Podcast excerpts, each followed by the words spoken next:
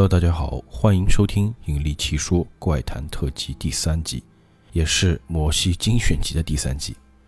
啊，这次我们的老朋友摩西又给我们投稿了。很多朋友可能会说啊，这个摩西，你身上发生这么多事情，是真的还是假的？呃，其实我觉得我们在节目里面啊，就是讲故事。这个事情到底是真是假呢？我们也不去分析，也不去评论，这个完全是由听故事的你。自己来分辨，好吧？那接下来我们听听看，在他身上，还有在他身边人身上，又发生了什么奇奇怪怪的事情。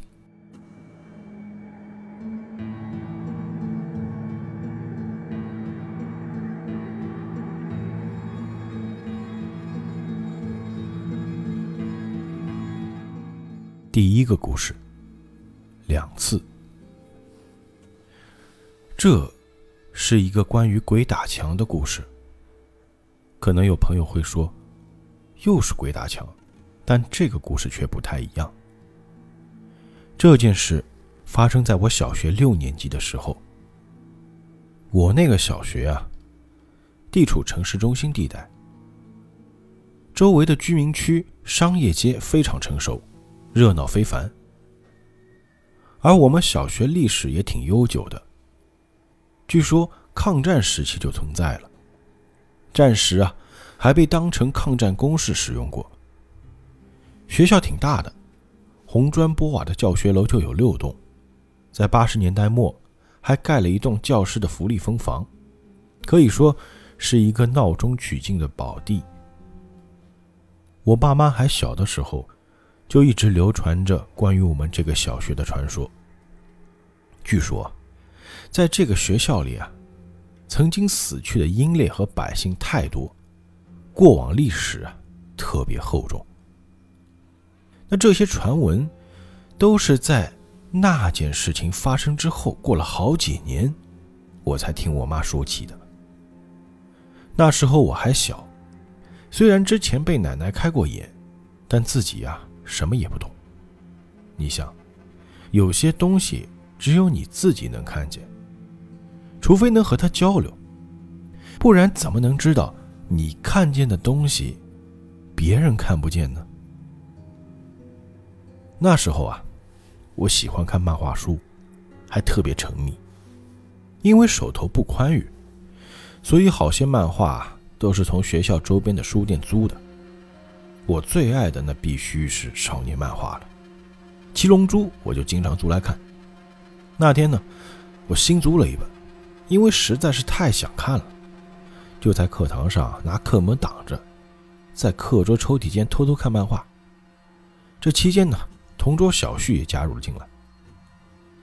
相信大多数老师都说过这句话：“别以为你们在下面搞小动作我看不到啊，我在讲台上看你们一清二楚。”这话还真没错。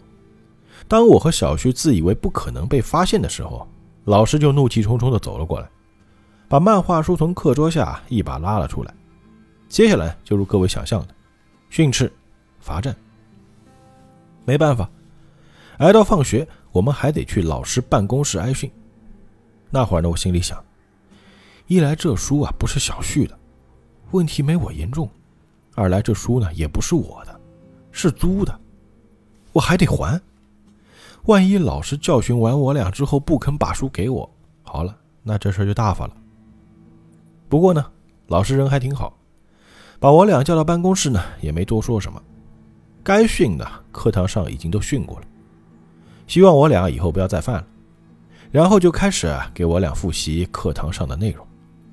老师是怕我们光顾着看漫画，课堂内容一点都没听进去。完了呢，还顺便在老师那儿把家庭作业给写了。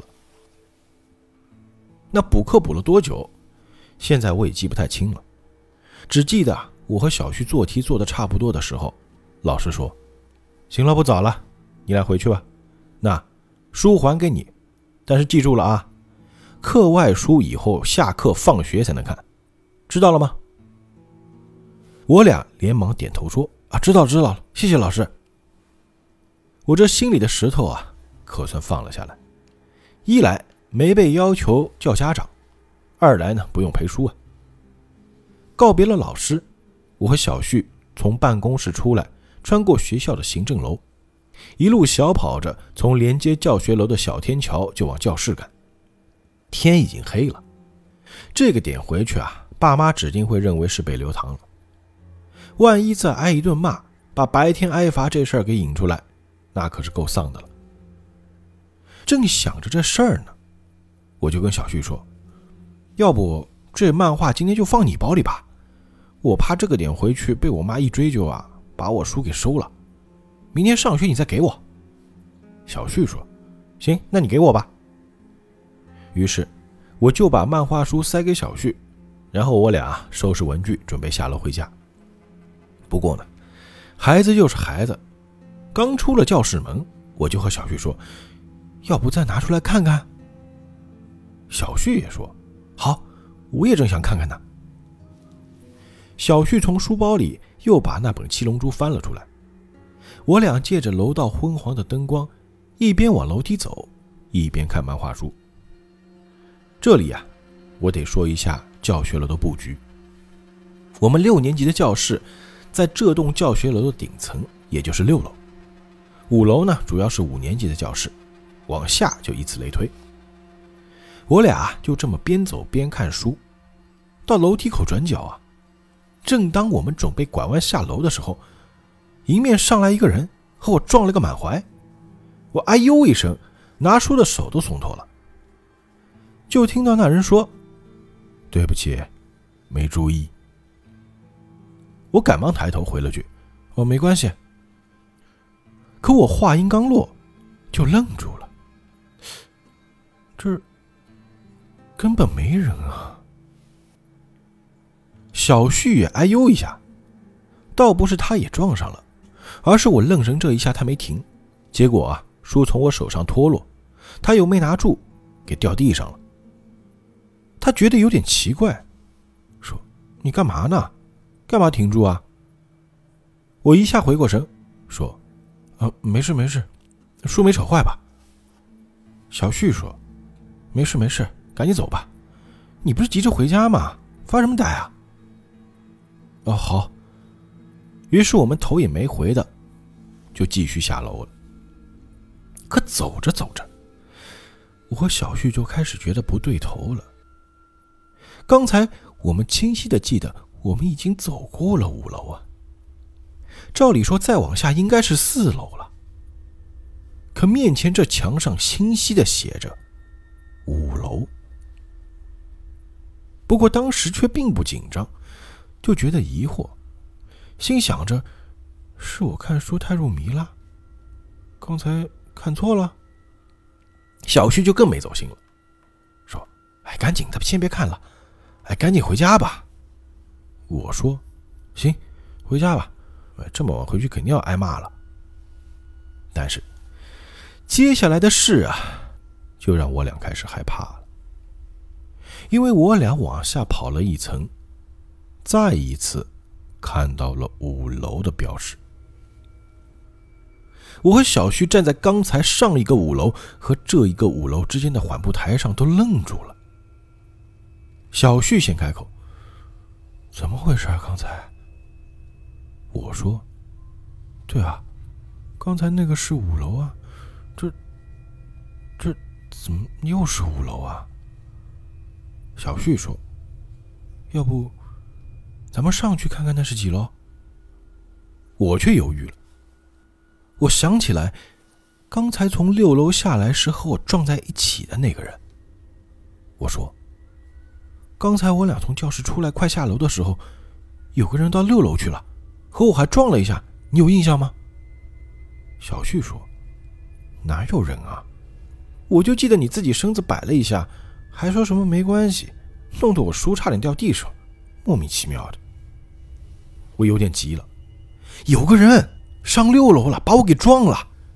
那人说对不起，我才说没关系啊。我要走路好好的，干嘛身子歪一下，还说没关系啊？小旭说：“我哪知道你干嘛这样？总之我是没见到有人上来。这下我更慌了。不信咱们上去看看，这楼就这一个楼梯，没看到他下来，就肯定还在咱们教室那层。”可是当我们跑回六楼找了一圈后，我也傻了。六楼除了我俩，没有其他人。小旭还得意的说：“我就说你发神经吧，哪有人啊？你说人呢？”我有点恼羞成怒了，甩开小旭，往楼梯口边走边说：“那就在这。”我又在转角那儿撞上了一个人。那人说着之前我听到过的那句话：“对不起，没注意。”这次我一抬头，看见是一个白发苍苍的老大爷。我下意识的答道：“没，嗯嗯嗯，没关系，老爷爷。”我说话都结巴了，脑子里不停的在想：这是怎么回事啊？一会儿是下到了两次五楼，一会儿又是在两次同样的位置撞上别人。以我当时一个六年级小孩的认知水平。我是真的想不明白这里头的合理性。正想着的时候，老大爷就绕过了我，朝小旭的方向过去了。小旭一边幸灾乐祸的朝我走过来，一边说着：“你演的还挺像啊，对你刚才就是这么晃悠了一下。你说你干嘛呢？”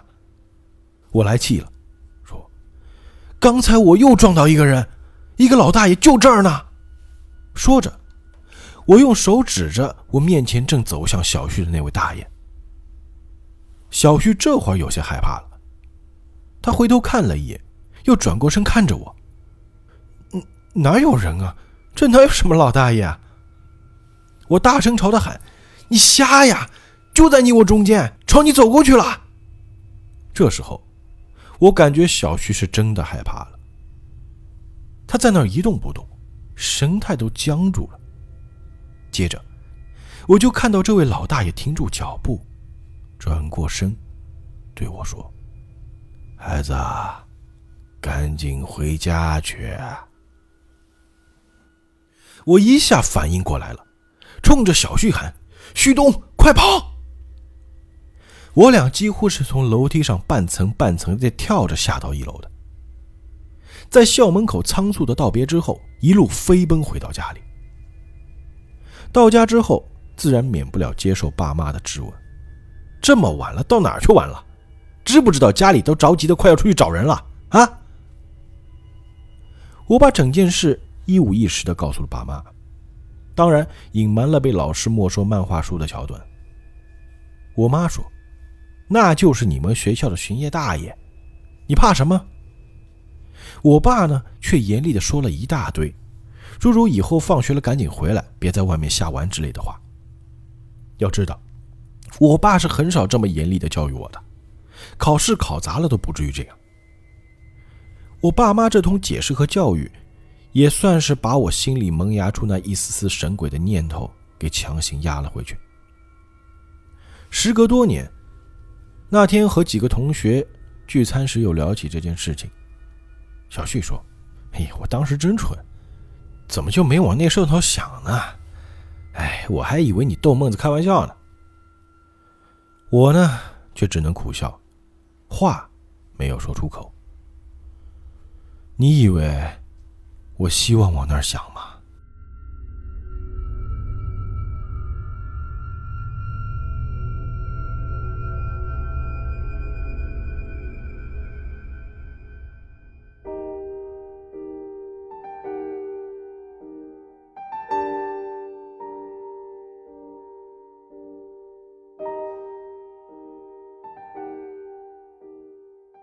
第二个故事。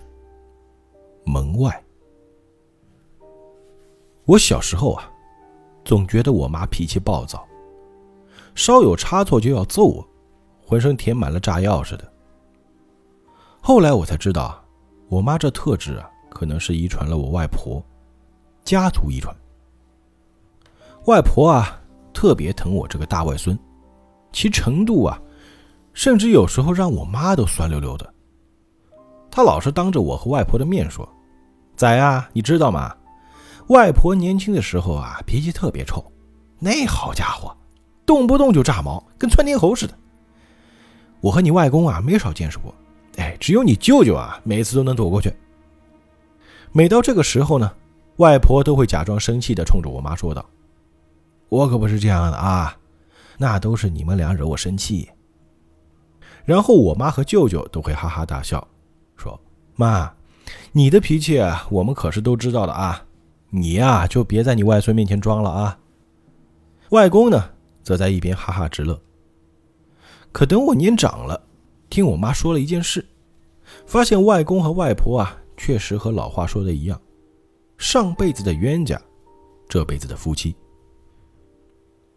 六十年代初，外婆呢还是个小丫头，说来呢也是时代的造化，她是我们这儿医学院建国后招收的第一批女医生。虽然都在说男女平等，但当时啊。男尊女卑的观念在老百姓的心里啊根深蒂固。在医学院里，其他人看我外婆这一批女医生的时候啊，总带着些许异样的眼光。可外婆呢，偏偏不信这个邪，那股子虎劲儿和倔脾气上来了，就非得和同届的同学争个高低。他以优异的成绩毕业之后啊，进入了本市的一家条件非常优渥的医院，如愿。成为了一名外科医生。有在医院工作的朋友都知道，有一件事几乎是医护人员避不开的，那就是夜班。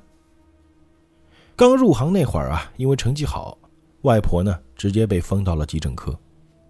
作息安排是上一个白班，一个晚班，休半天，然后再上一个半天班，再正常下班，如此循环往复。也就是在急诊科工作这段时间，外婆认识了外公。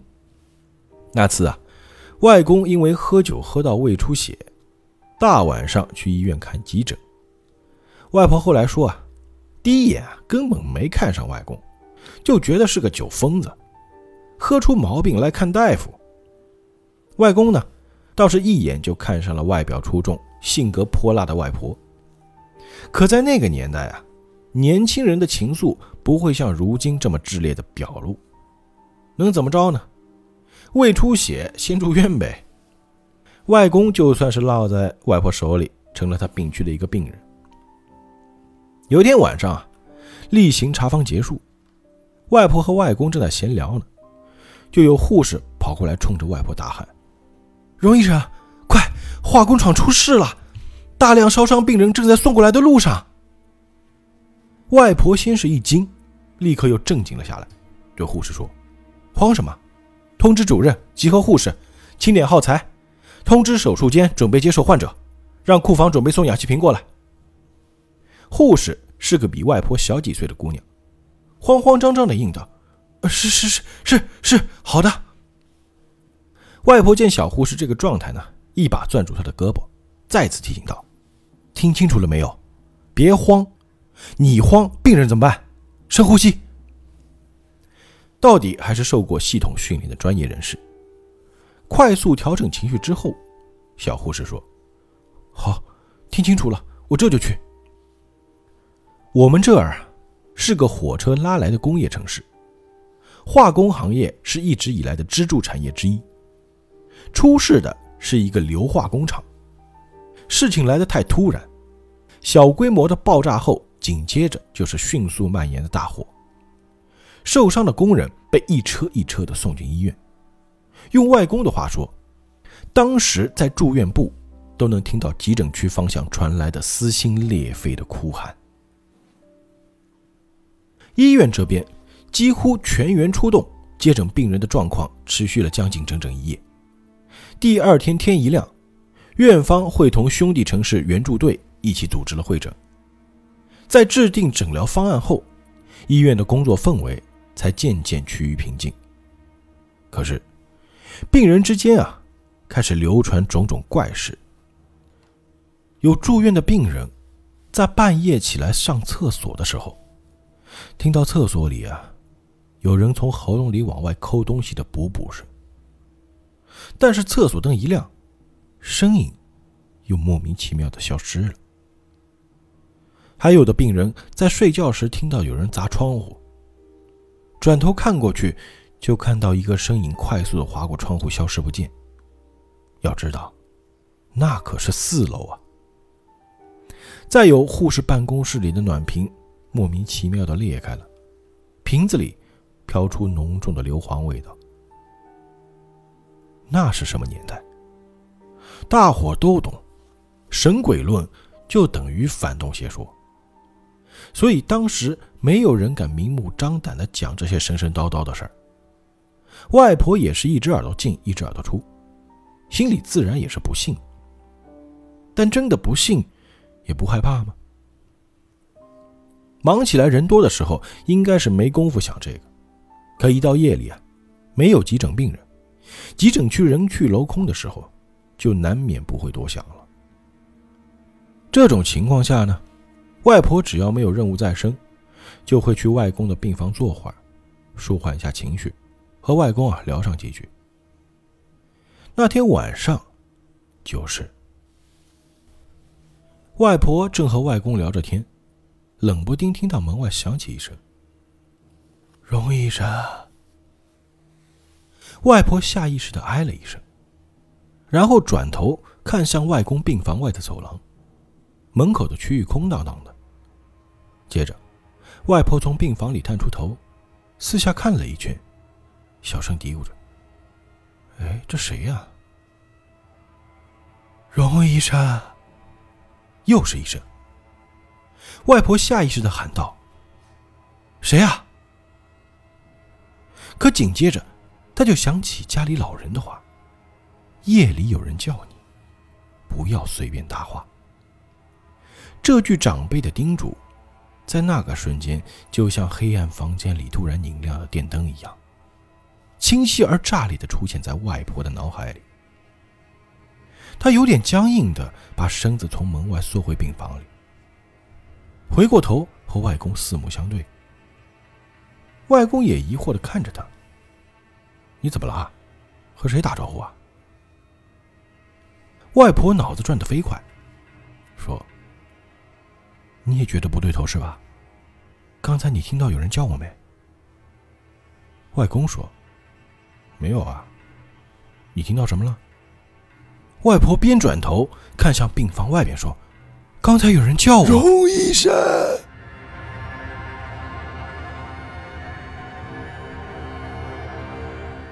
这一声呼叫。是冲着外婆的脸说出来的，而那个瞬间，外婆面前除了敞开的病房大门，依旧是空荡荡的走廊。她被这一声贴着脸的呼叫吓得往后一瘫，身子直直的呆坐在外公的病床上，两腿僵硬的杵在地上，就好像门外有什么极度危险的东西，让他已经失去了反抗能力。只是。这个危险似乎看不见也摸不着。这种情况下，外公有些坐不住了，努力支起身子想下床去扶外婆。他一边挪着身子，一边问：“荣医生，荣医生，你怎么了？哪不舒服吗？”他挪到外婆身边，手刚碰触到外婆的时候，就隐约感觉自己眼角余光的角落里有什么东西在动。那个方向，正是失了魂的外婆直愣愣盯着的方向。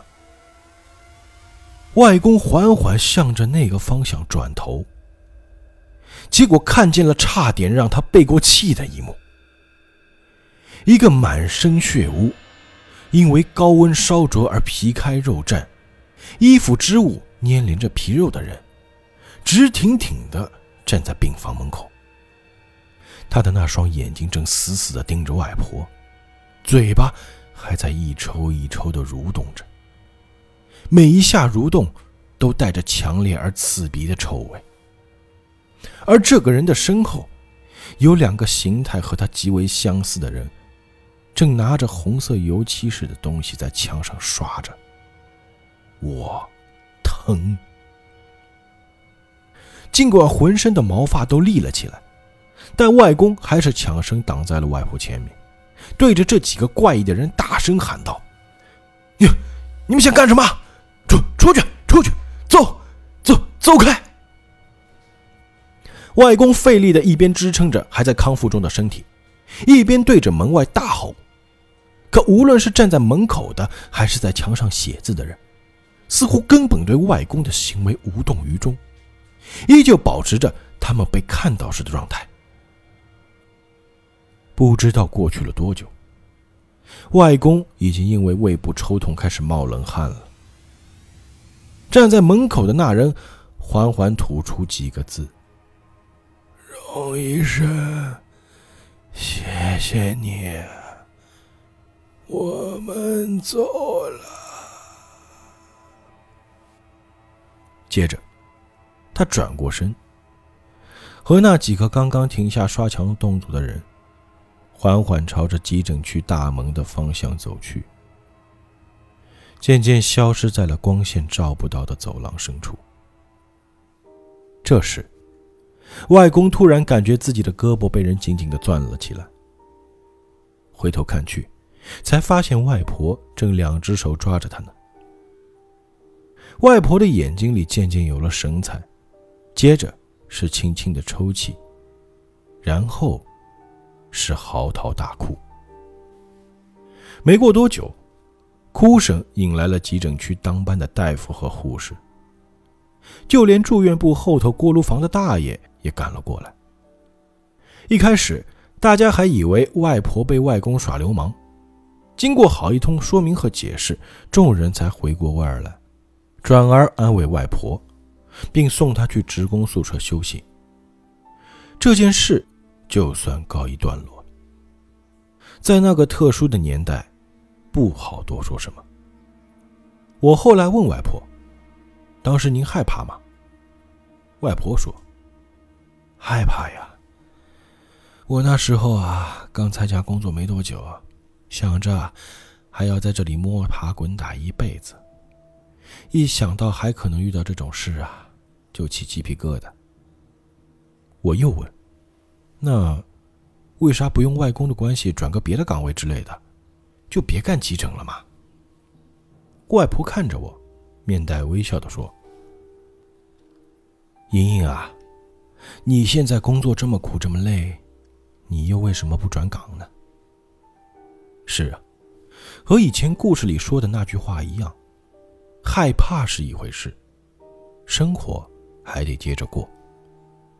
其实外婆没说完的话，我觉得很简单，就两个字：责任。愿他老人家有一个平静的晚年，也祝愿天下所有的医护工作者有一个平安的人生。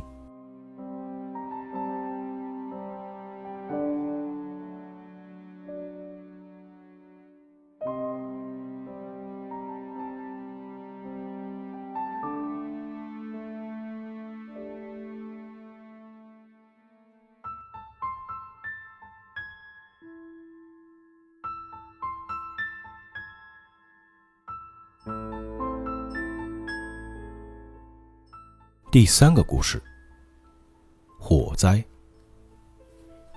这个故事是我从我爸那儿听来的碎片情节里拼凑出来的。我曾偶然听到爸妈闲聊，而我在问他的时候，他却对这件事讳莫如深，仿佛根本不愿再提起。事情发生在我爸曾经参与过的一个工作组。二零零六年。为了加快我们这老工业区改制进度，市里成立了一个攻坚工作组，入驻核心工业区。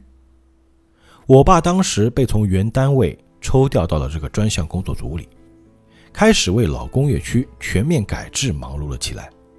住在工业城市的朋友也许知道，紧锣密鼓生产的工厂区，人群熙攘的生活区，和里头犬牙交错的各种道路，构成了一个。存在于城市当中，却又和城市不那么融合的小社会。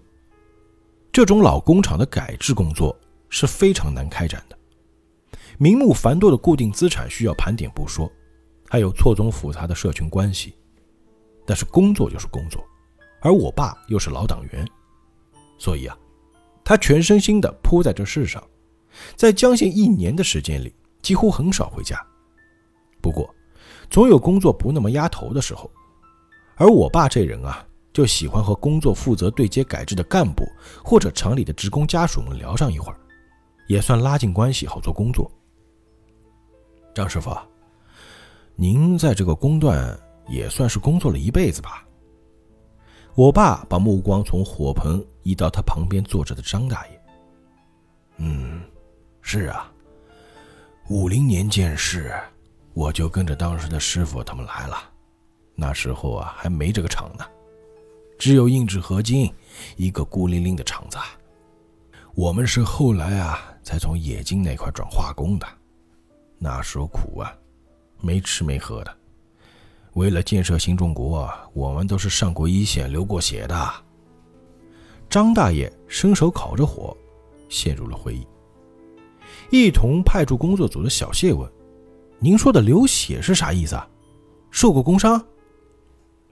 那可不，小伙子，你们是不知道啊。那时候为了什么什么哦，对，赶美超英，我们啊都在工位上受过伤。那你看。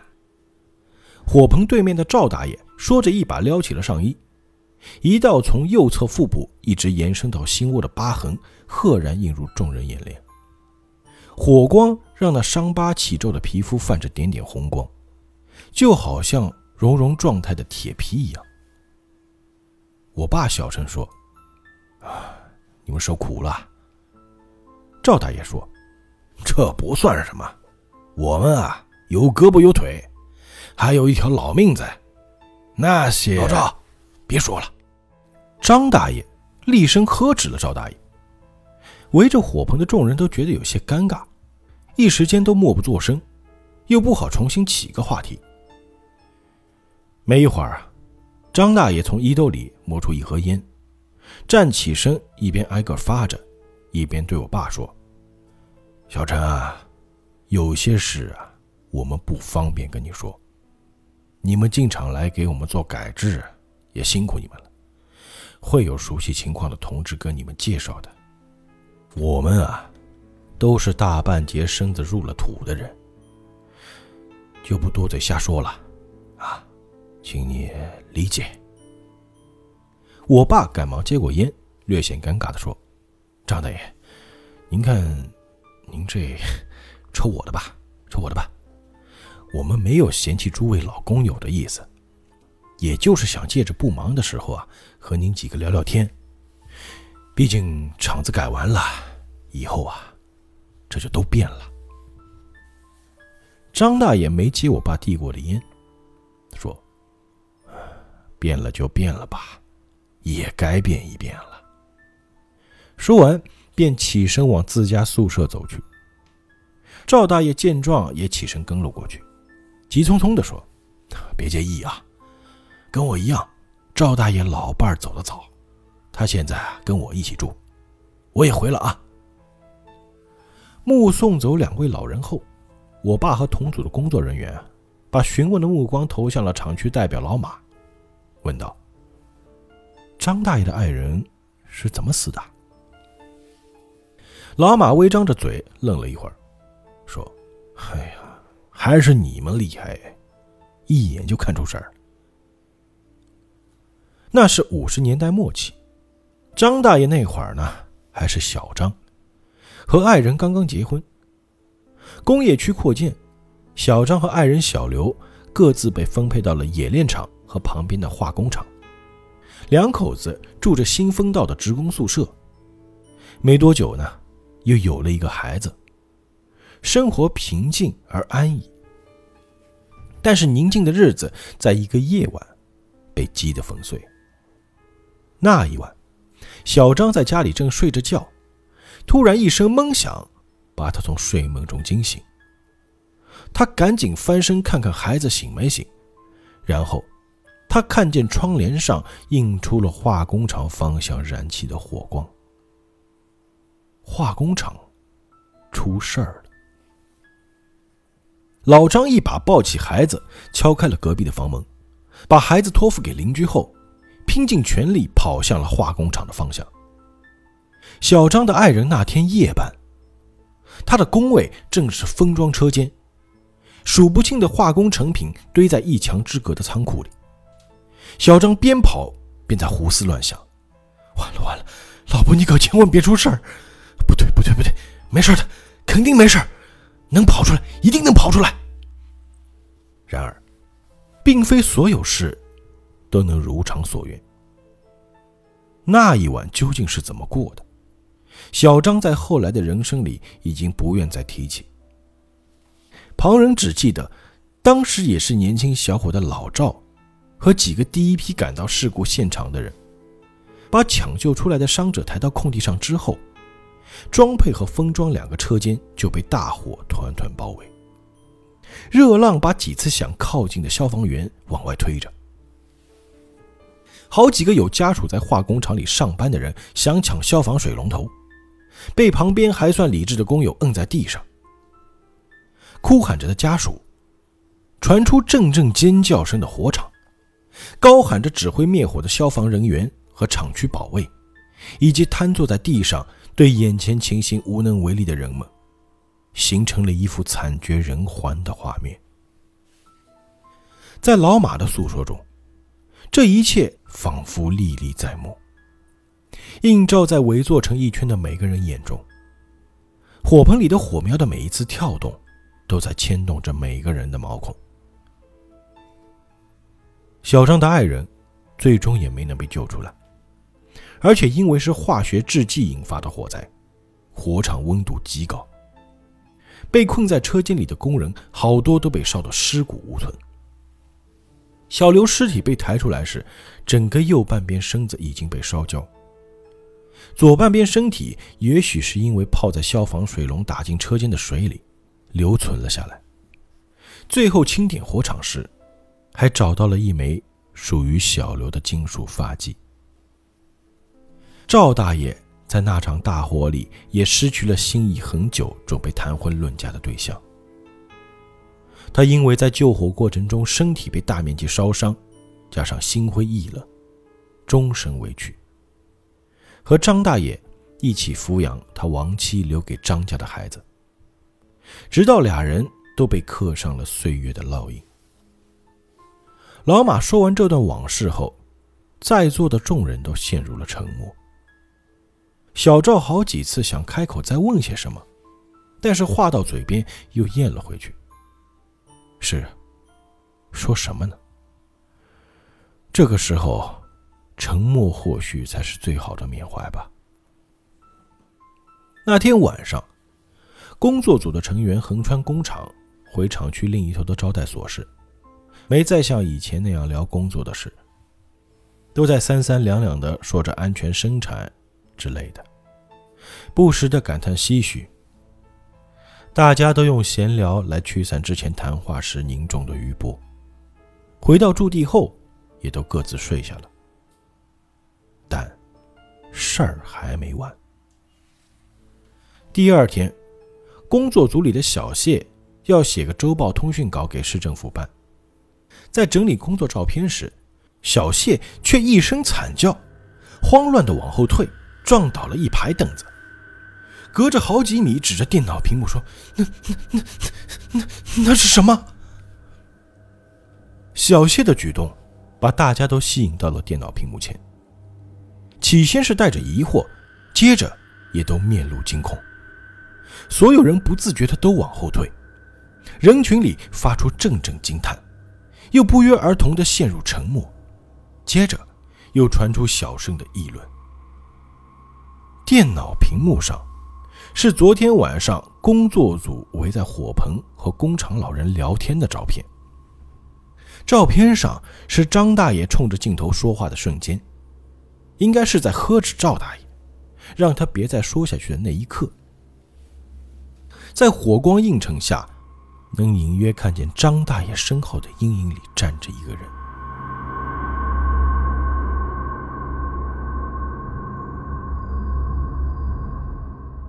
从画面亮度所呈现的人物轮廓，基本可以判断，那是一个女人，而且这个女人的右半边身子。又黑又黑的，就像就像烧焦了一样。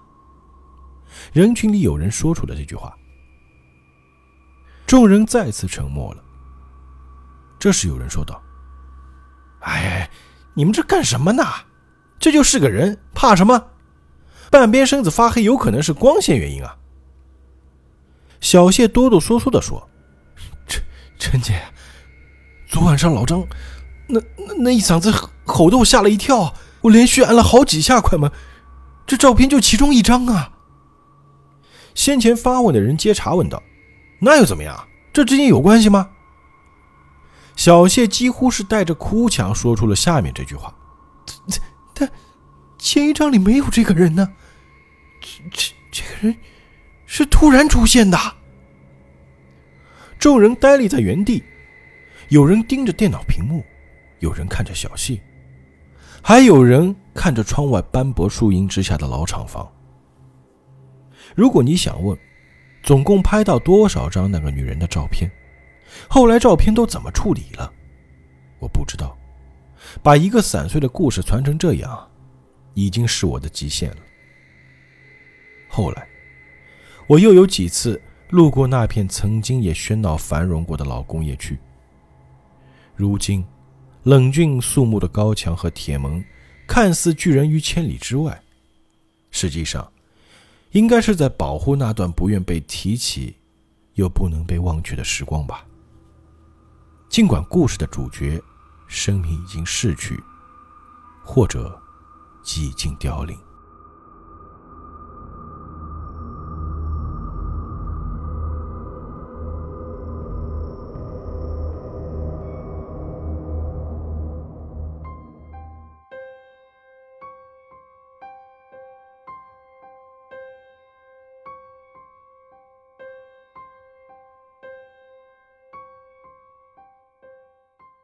第四个故事，蒙栓。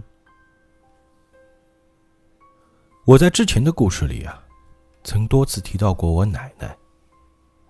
似乎在我模糊的描述中，奶奶的形象是一个能看事的神婆。她老人家真实的一面是什么呢？就用这个故事告诉你。奶奶和爷爷是在战场上相识的，建国后。二老来到湖南，这个当时还不起眼的小镇，建设城市，一待就是一辈子。老两口都是转业干部，建市后，爷爷在机关工作，奶奶还是干着老本行，在医院里工作，和年轻时候的外婆是同事。爷爷走得早，八六年，脑梗，听我爸说是在开会途中病发的。送到医院里折腾一天一夜，后来在转院的途中去世的。奶奶住的那套房子呢，就是以前提到过的那个地方。爷爷单位分的房，那套房从我爸出生一直住到我出生。我爸是家里排行最小的，他的哥哥姐姐，也就是我的伯父姑姑们，都早早的离家过自己的日子了。按照习俗呢。我们家就一直和奶奶住到了我读小学三年级那会儿。那套房啊，按照现在的标准来看，不大，但是放在当时啊，可是够分量了。三房两厅，还有两个阳台，所以一家四口住啊，并没有觉得拥挤。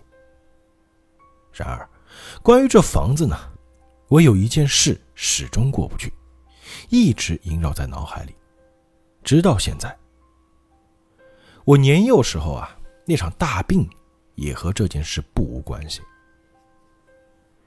一九八七年，家里迎来了我的降生。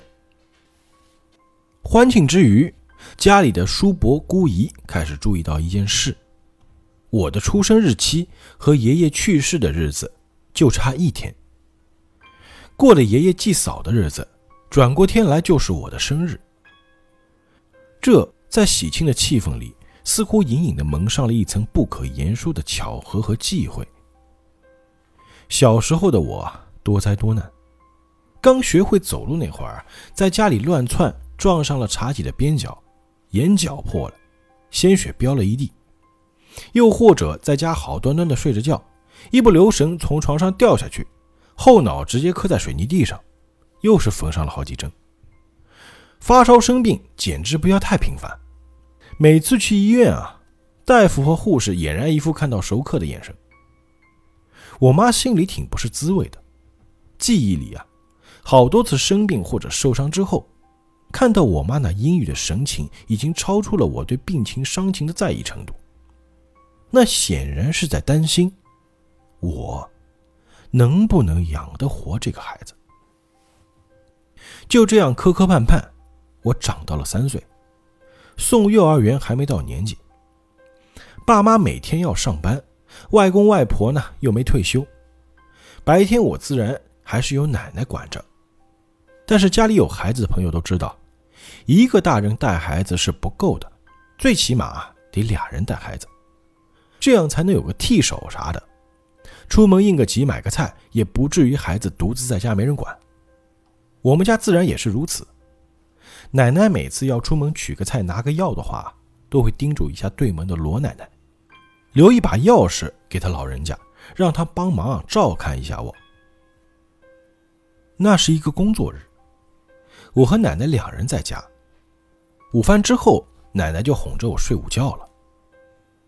不知道过了多久啊，我被一阵哐啷哐啷的声音吵醒了。印象中，这个声音应该是持续了有一段时间之后我才醒的。伴随着那声音，还有一阵一阵的风，吹到我露在被子外头的手臂和脸上。冷，刚开春，气温还不高。意识渐渐清醒过来的我，闭着眼睛叫道：“奶奶。”我冷，家里啊，却是一片寂静。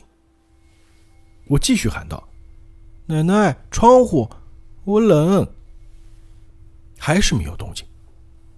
这个时候，我睁开了眼睛，不自觉的打了个冷战。奶奶人呢？那会儿我还小，根本没往奶奶出门了这上头去想，就害怕奶奶怎么不说话。消失了吗？丢下我一个人怎么办啊？慌乱和无助开始弥漫开来，眼泪也开始在我眼睛里打转。下床之后，我就在家里找奶奶，但是所有房间里都找不到。奶奶真的不见了。这时候，我哇的一声哭出声来，边哭边找，边含混不清的叫：“奶奶！”奶奶，你到哪里去了？奶奶，奶奶！可我刚才是怎么醒过来的？是被一阵哐啷哐啷的声音吵醒的呀！就在我哭着找奶奶，同时转悠回卧室的时候，看到了弄醒我的那个东西，是一扇窗户。那扇窗户半边纹丝不动，和窗框紧紧贴合着，另外半边在一开一合的动着。每次开合都会有一大股冷风灌进卧室，我的大哭渐渐变成了小声啜泣，饶有兴致地看着眼前这个不停开合的木头窗子，还不自觉地往前凑了几步，全然忘了自己从下床到现在依旧还穿着单薄的睡衣，也忘了满脸的眼泪鼻涕。然而，越看那个窗子，我就越觉得奇怪。这个窗子发出的哐当哐当的声音，怎么是在窗户关上的时候啊？窗子打开后不是会撞到房子外头的墙壁吗？怎么只有关上这一下有声音，打开的时候就没声音呢？当时只有三岁的我渐渐意识到，是不是外头有个人在那拨弄我家这扇窗子，或者就是院子里的大孩子看我在睡觉，逗我玩呢，叫我起床。带着这个念头，我又爬上了床，准备悄悄靠近那扇窗子，给窗户外头的小伙伴来个突然袭击，吓他们一跳。但是，当我带着小诡计爬上窗台，正想突然伸头出去大喊一声“找到你啦”的时候，才想起来，不对，我家在二楼啊，谁家的孩子会调皮的爬上二楼来拨弄窗户啊？看着空荡荡的窗外和离我有四五米的地面，我像木雕似的愣在当场。三岁的我体会到的是纯粹的恐惧，这种恐惧没有任何联想和具体的形象，也不知道是因为寒冷还是害怕，本能驱使我炸起了一身的鸡皮疙瘩。因为从始至终，那个窗户依旧在那一开一合的动着。我不由自主的把脑袋半伸到了窗外，窗户在关上的时候重重地撞在我头上，玻璃碎了一地。我从窗台上一个跟头栽到了地上，脚又被散落的碎玻璃刺了进去。我被头上淌下来的一股暖意和脚底传来的剧痛拉回现实，哭嚎着向家门方向爬去。可是，家里的房门拧不开了。以前每次下楼去玩的时候，我已经烂熟于心的开门方法，对眼前这扇门似乎毫无作用。门锁无论我怎么拧，都没有丝毫能转动的意思。最后，我绝望的用上两只手去转动门栓，同时崩溃的大喊：“奶奶，奶奶，罗奶奶，罗奶奶！”没一会儿。对门的罗奶奶听到我的哭喊声，就来到我家门前，喊着：“莹莹，莹莹，你怎么了？罗奶奶在这儿，就开门啊！孩子啊，不哭不哭啊！奶奶出去买菜了，就回，别哭啊！”可马上，罗奶奶又喊道：“莹莹，你是不是把门反锁了？奶奶打不开门啊！莹莹，你把锁打开呀！”情绪失控的我，怎么弄得清家里这个门还有个反锁的功能呢？听着罗奶奶的话，我在门里更加慌乱了。罗奶奶，我没有锁门，我不知道怎么锁门，你快开门，我怕，我头好痛，我的脚好痛。我的脚已经疼得根本没法站立了，头上流下的血糊住了我的一只眼睛，仅凭着一只眼睛感受着亲近身体的恐惧。慢慢的，我的哭喊劲儿就不那么大了。可能也是失血过多，我坐在了地上，背靠着门框，头歪着倒在了家门口的鞋架上，失去了意识。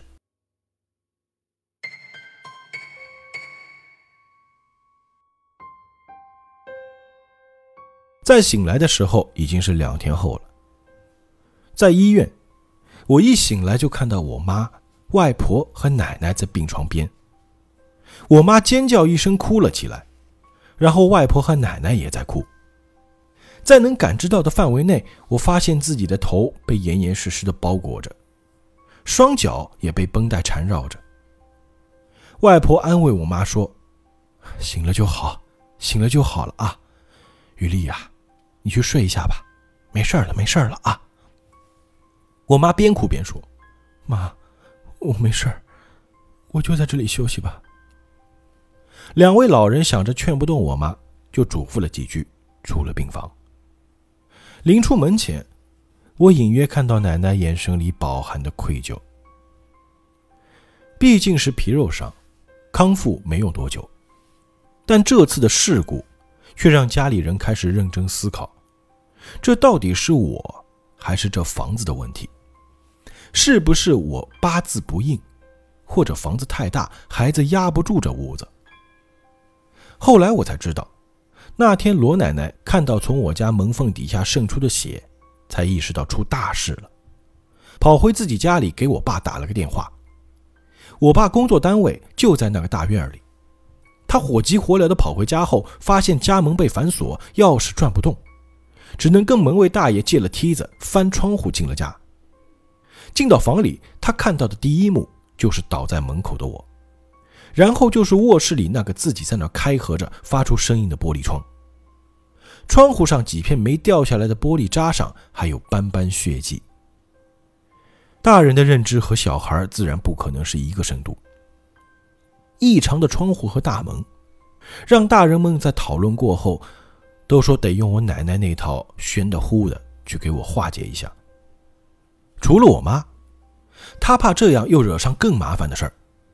加上对神鬼并不是那么信以为真，尽管有这么多解释不清的东西摆在面前，但拗不过家里人都同意的状况，加上外婆也在劝我妈，最后这个化解的过程是我妈和我一起进行的，她全程把我抱在怀里，紧紧地攥着我的手。完事以后，和奶奶一起给我化解的师傅交代奶奶说，孩子命软。魂浅。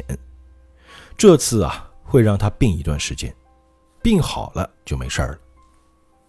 后来的事就和之前故事里提过的一样，我大病了一场，没由来的高烧不退。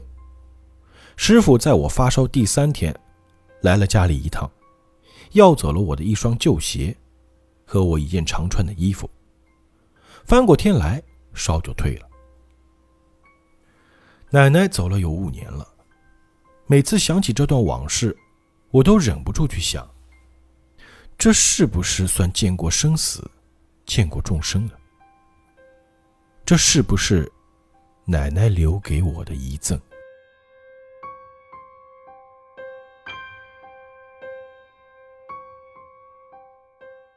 今天的故事呢，就讲到这里。这些故事啊，都是摩西。亲手写给我的，而且他也告诉我，这些事情都是真实发生过的。那信不信，就由各位听友自行判断。那本期的引力奇说就到这里，祝大家做个好梦，愿引力与你同在。